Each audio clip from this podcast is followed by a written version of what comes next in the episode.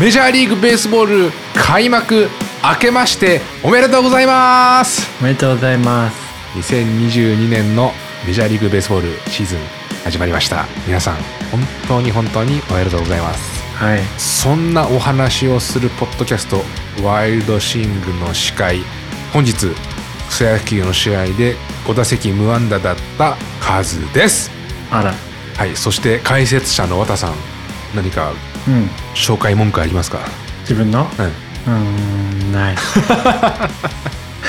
特にないですいやあるよあるよ昨日仕事をわざわざ有給取って開幕戦4試合とか5試合見た和田君ですああ昨日はね結局中継で見たのは2試合かなあそうまあ仕事をわざわざ休んでまで見てるわけですねまあね何はともあれ開幕で盛り上がっているまあ俺たちだけじゃないよねうんもちろん聞いてくださってる皆様もお祭り気分ですねもうはいということで今日エピソード84なんですけれどあれです1週間のハイライトを話すこといっぱいあるんで、うんそれをメインテーマにしちゃいますっていう回になりますはいはいはいでも大丈夫かな開幕したっつったってさ昨日今日の2日しかないんだけどさでもまあいろいろあるよねそうねまあなんとかなるかなはい それとですねこの開幕のお祝いとしてうんこのポッドキャストワイルドシング初の物販を発売開始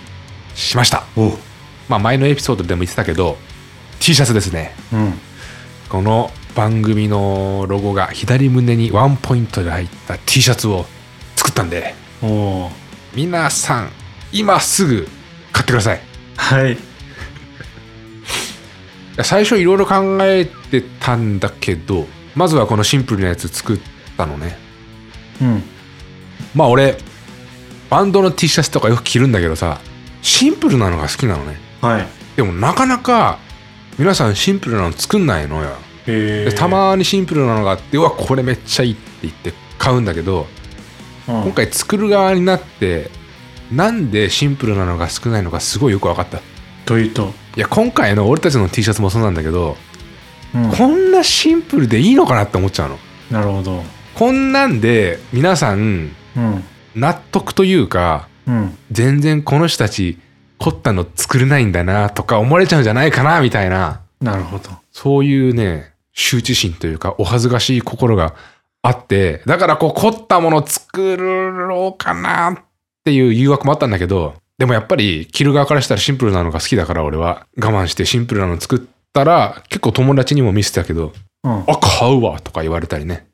え本当にすごいじゃんまあ、着る側的にはさ、シンプルな方が、こう普段着やすいじゃん。なんかドッカーンって、ごちゃごちゃしてるやつよりかはさ、そうだねプライベートでも着やすいじゃん。うんということで、ワイルドシング番組特製 T シャツ、通販サイトを通じて発売開始しています。その通販サイトのリンクは、このエピソードの概要欄に貼っておくので、皆さんぜひチェックしてください。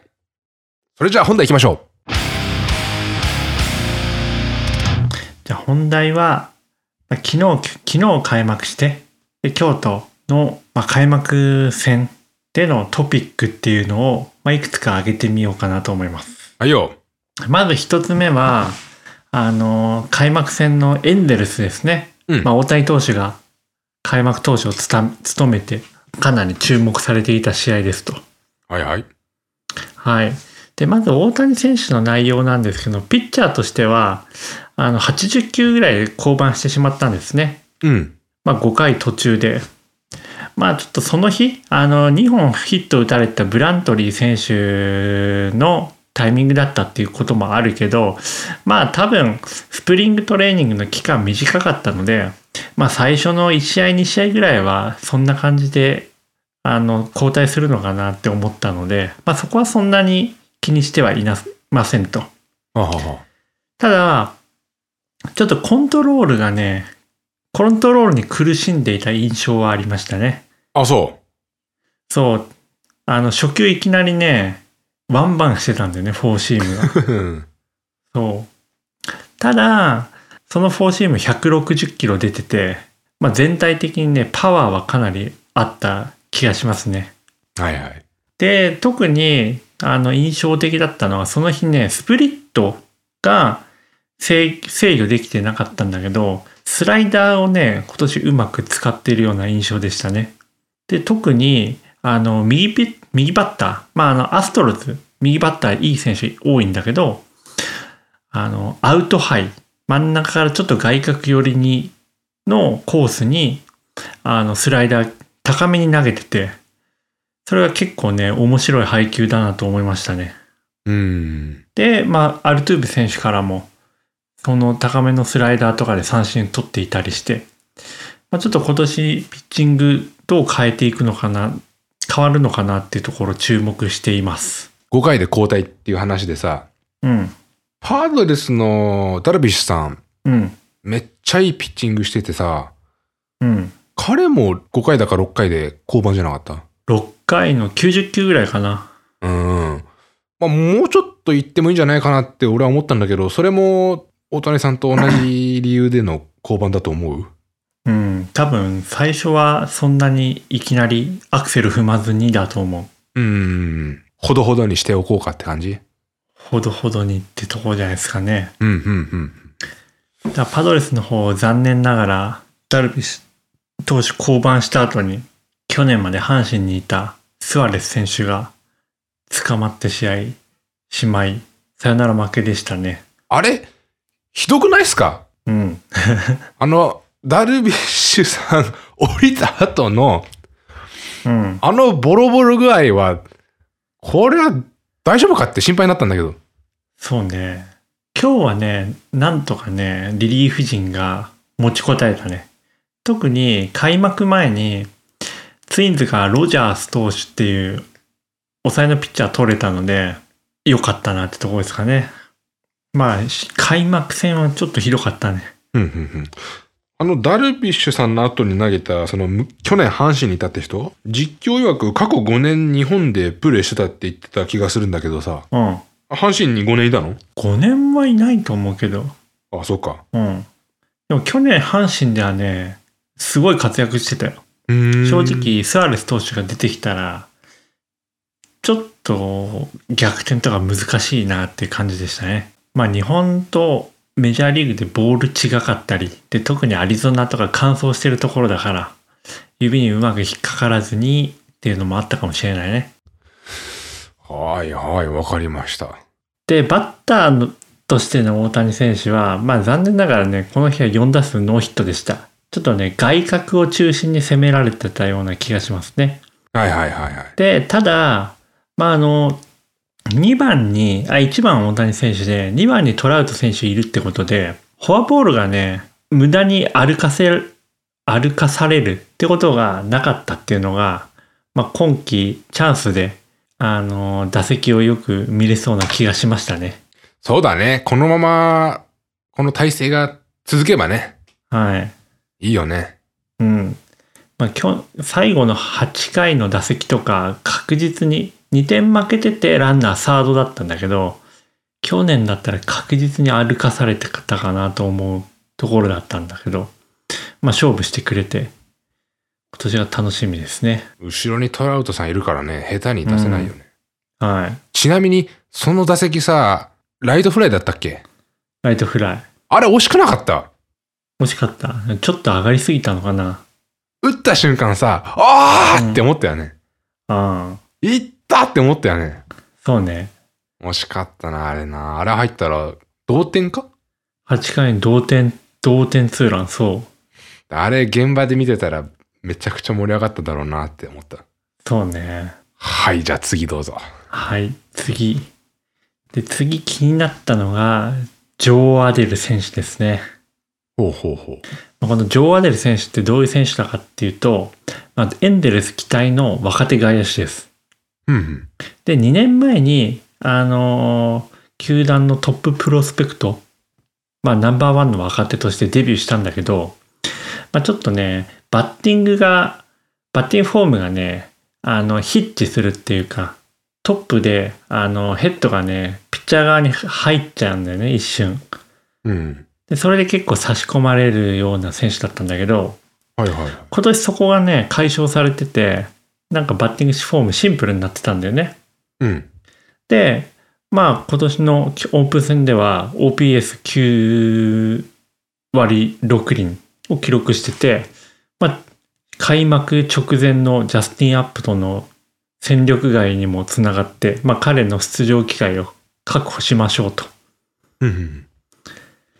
ただこの日はなんかねかなりデグレしたみたいな感じでしたね過去にデグレードしてました、はい。まあ、全くねタイミングが合わなくてね、まあ、ちょっと大丈夫かなってぐらいな感じでしたねでまあ面白かったのが守備の方ですね、まはあいちょっ。と動画で上げたんだけどうん。これは一体どこに投げ方してたのかっ ていう、あれさ、うんファーストが取ったじゃん。ファースト取ったファーストもよく取れたなって思うんだけど、あんなところに行くと思わないじゃん、誰もさ。うん。ベンチに向けて 殴ってて。いやー、だから、ファーストよく取ったなって思うし、うん。緊張してたのかそうね。どな。うなのね引っかかりすぎたのかな。まあ、気にすることはないな。はい。まあ、身体能力が高いし、オープン戦では結果残したので、うん。ちょっとこれからも期待してます。はいはいはい。で、この日一番印象的だったのが、相手チームのアストロズのアルバレス選手ですね。ああ、はいはい。まあ、アルバレス選手は去年39本ホームラン打って、まあ左の強打者ですと。で、あの変化球に弱かったんだよね、去年まで。うん。特に変化球の中でもカーブとかスライダーというよりは、あのタイミング外す系のチェンジアップとかスプリットとか、そこら辺に弱かったですと。で、さらにアウトローとかが、まあ、得意なゾーンに比べたら打ててなかったんだけど、この日はアウトローの、まあ、チェンジアップかな、これ、をうまくタイミング合わせてバックスクリーンにホームラン打ってて、うん。でなんかね予感はあったんだよね1打席目に大谷選手のかなりいいスプリットをね完璧に見見逃してたんだよ見極めてたんだよねうん。だからなんか今年変化球対応に結構自信あるのかなと思っていてまあその矢先の一発だったのでちょっとこの今年のアルバレス選手は注目してますねよく見てたね、綿もね、この人。まああのね、本当にね、その大谷選手のスプリットが、ストライク、ツーストライクの時に、うん。ストライクゾーンからボールに落ちる真ん中のコースの、まあ絶対振るようなボールだったんだよね。それもビクともしなかったっていうことは、あの、完全に、あの、フォーク狙ってたと思うんだよ。うん。スプリット狙ってた。そうしないとあんな見逃し方できないわけで。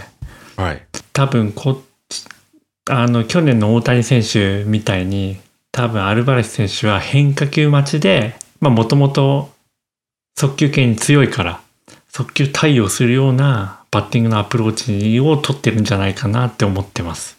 おおー。今年注目ですと。はい、というのが、はい、まあエンゼルスの開幕戦のトピックかな。今日もね、試合あったんだけどボロ負けでしたね。ねえ、大差だったね。はい大谷さんが投げないとこうなってしまうのかと。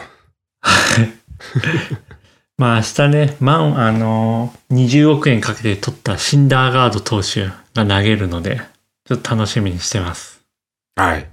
とりあえず、まずは、大谷選手、関わってる話しなくちゃなっていうことで、エンゼルスとアストロズの話したけどさ、うん。それ以外のところも振り返ってみようか。あと今日は、あれだね、ヤンキース戦が結構面白かったね。ドラマティックでしたね。そう。まず、まあ、先週も挙げたけど、ヤンキースのチェックポイントの一つ、ゲリット・コール投手ですね。 まあ、いきなり立ち上がり3失点してしまいましたと。なんかあれさ、うん。去年のワイルドカードを彷彿とさせそまうすそうそう。ね。いきなり打たれて ワイルドカードを彷彿とさせたね。ね。まあどうもね、試合開始がね、5分ぐらい遅れたんだよね。あの開幕のセレモニーで。はい。で、それになんかイライラしてたらしくて、立ち上がり、フォーシームが高めに浮いてそれを狙われましたね。イライラしてる様子の動画で口にモザイクついてたね。ついてたね、F だね、F。 5分遅れたからっていいじゃん。だから本当にそのタイミングに合わせて集中力一気に持ってったんだろうね。うん。で行こうとしたらまだなんかやってますと。ふざけんなよって思ったのかな。うん、でそれでなんか一瞬プッツンと切れてしまったのかもしれないね。 ただまあその後はあのーなんとか持ち直してでコール投手も、まあ、4回ぐらいで降板だったかな。うん。まあら次回以降に期待ですよ。この試合、ヤンキース、ピッチャー何人入れた ?6 人そうねチ8人ャッチャップマン投手も投げて結局11回までやったからねそれぐらい投げたかもね。だしさ、や野手も全員使ったんじゃないベンチメンバー。そうね総力戦だったよね、初日から。総力戦 で結構ねヤンキースらしい戦いだったねはあ、はあはあはあ、そうリゾー選手とラメイヒュー選手とあとスタントン選手もまあ得意の逆方向への弾丸ライナーでホームラン打ったし、いや、あの、低い打球でさ、 うん、相変わらずやってますよね、スタントンさん。相変わらず、ね、今年も元気にやってほしいです、まあ、最後は、まあ、新加入のドナルドソン選手がうん。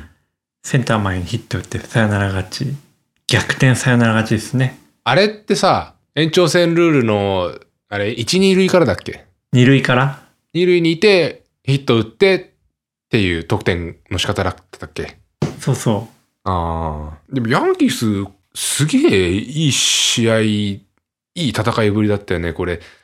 点取られるけど追いついて。うんそうそうそでまた取られるけど追いついてを3回ぐらいやってさ、う。うん。あれ、4点目だか5点目追いついた時が、うんあの、トレス選手が犠牲フライじゃなかったっけそう、代打でね。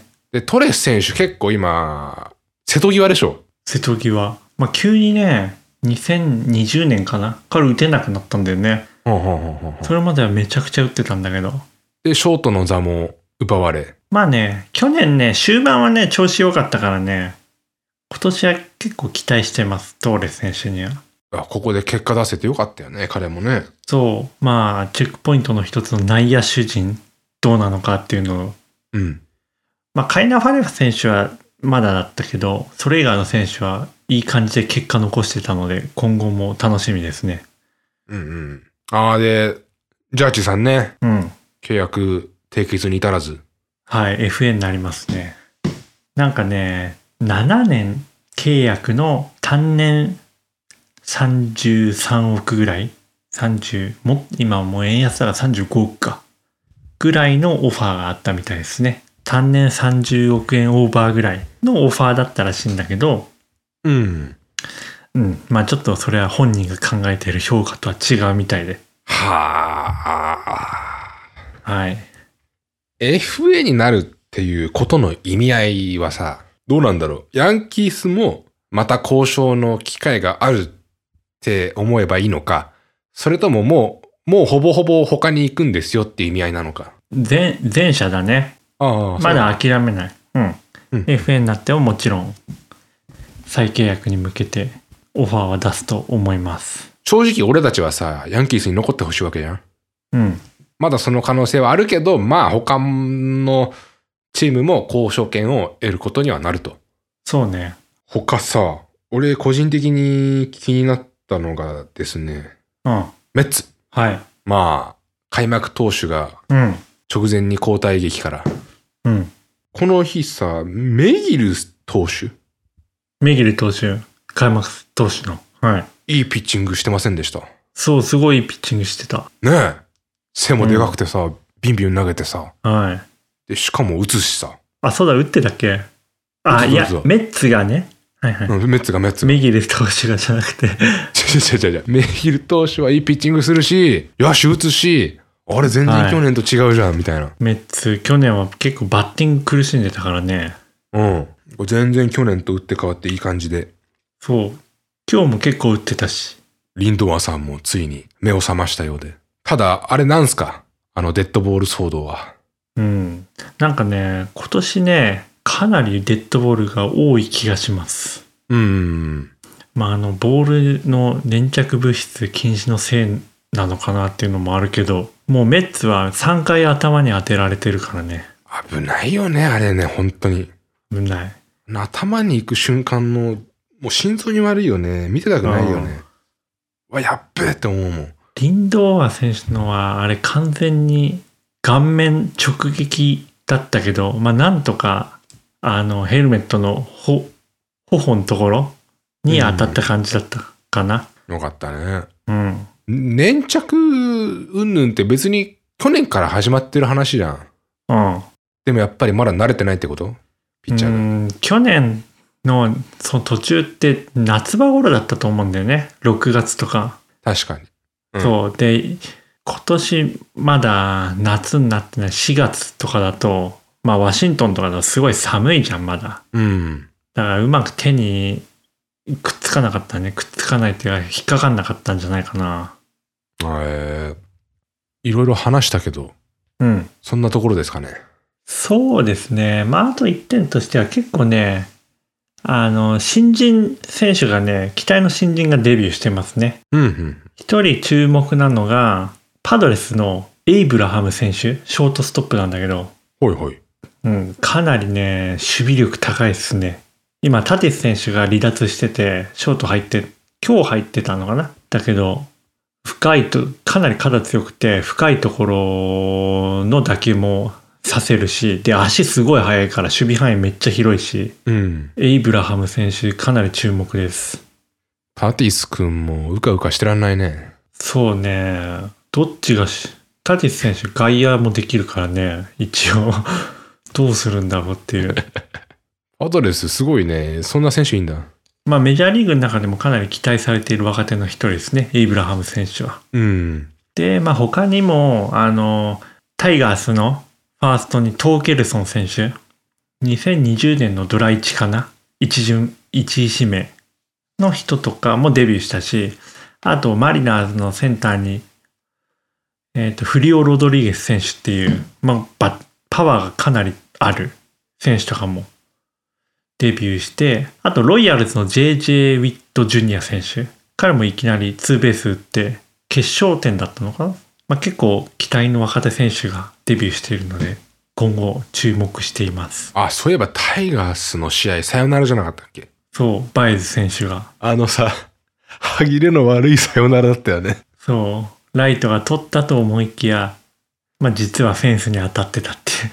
まあ、壁に当たってから補給しても、それはヒットだよっていうことなんだよね。あ、そうそう。まあ、それは確かにそうだなとは思うけど。いや、あの、外野手もよく取ったけどね。うん。締めてよろしいですか。はい、そんな感じですね。はいはいはいはいはい。エピソード84以上です。開幕戦を振り返ったのと、僕たちの新しい試みである物販開始についてお話しさせていただきました。あ、そうだ。大事な話。大事な、一番大事な。じゃあそれどこで買えるのって話ですけど、えー通販サイト作ったんで、そのリンクを番組の概要欄に貼っておきます。番組の概要欄というか、エピソードの概要欄か。で、一応、いろんな支払い方法を用意したつもりです。銀行振込やら、クレジットカードやら、コンビニ支払いやら、うんなんか、とりあえずいろいろあったんで、どれも対応するようにしておきましたと。はい。まあ、今回はとりあえず1回目だし売り出すことっていうのを最優先したんだけどやっぱいろいろ課題がありましてねうん。もっと安くしたいですほう。えっと今とりあえず本体価格2480円かなで送料が700円だか750円だかなんだけどうん。ごめんなさいもうこれこれでもねまあ赤じゃないけどっていうぐらいなんですよああっていうのもそうそんな感じなあんのです仕入れが全然高くてだからもっと賢くやれば仕入れももっと下げられるだろうしそうすればもっと安く出せるしただそこまでやってるとねそこまで気にしながら納得するまで出さないってやってるともうずっと出せないから今後より良くしていきますね。はい。そんな感じですけども、えーはいシーズン始まりましたこれからみんなで楽しんでいきましょうまた来週お会いしましょうありがとうございました